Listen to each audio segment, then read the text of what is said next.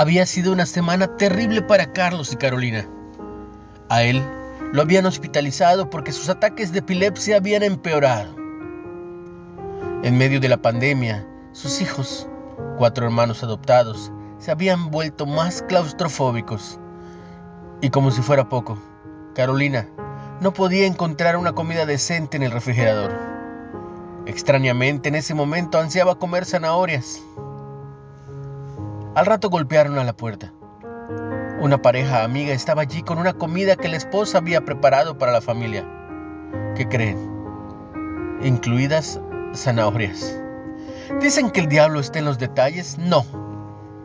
Una historia asombrosa del pueblo judío muestra que Dios está en los detalles. Faraón había ordenado que echen al río a todos los hijos de los israelitas que acabaron de nacer. Velo en Éxodo 1:22.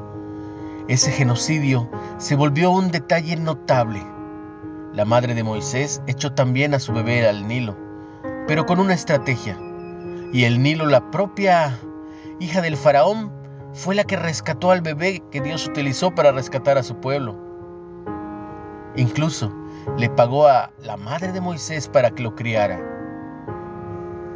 Un día de aquella incipiente nación judía vendría un bebé prometido. Su historia abundaría en detalles asombrosos e ironías divinas. Y lo más importante, Jesús nos libraría de la esclavitud del pecado. Una reflexión de Tim Gustafo. ¿Qué historias puedes contar en las que viste que Dios está en los detalles? ¿Cómo ha ayudado eso a fortalecer tu fe? Quiero que recuerdes, incluso y especialmente en los momentos difíciles, Dios, Dios está en los detalles.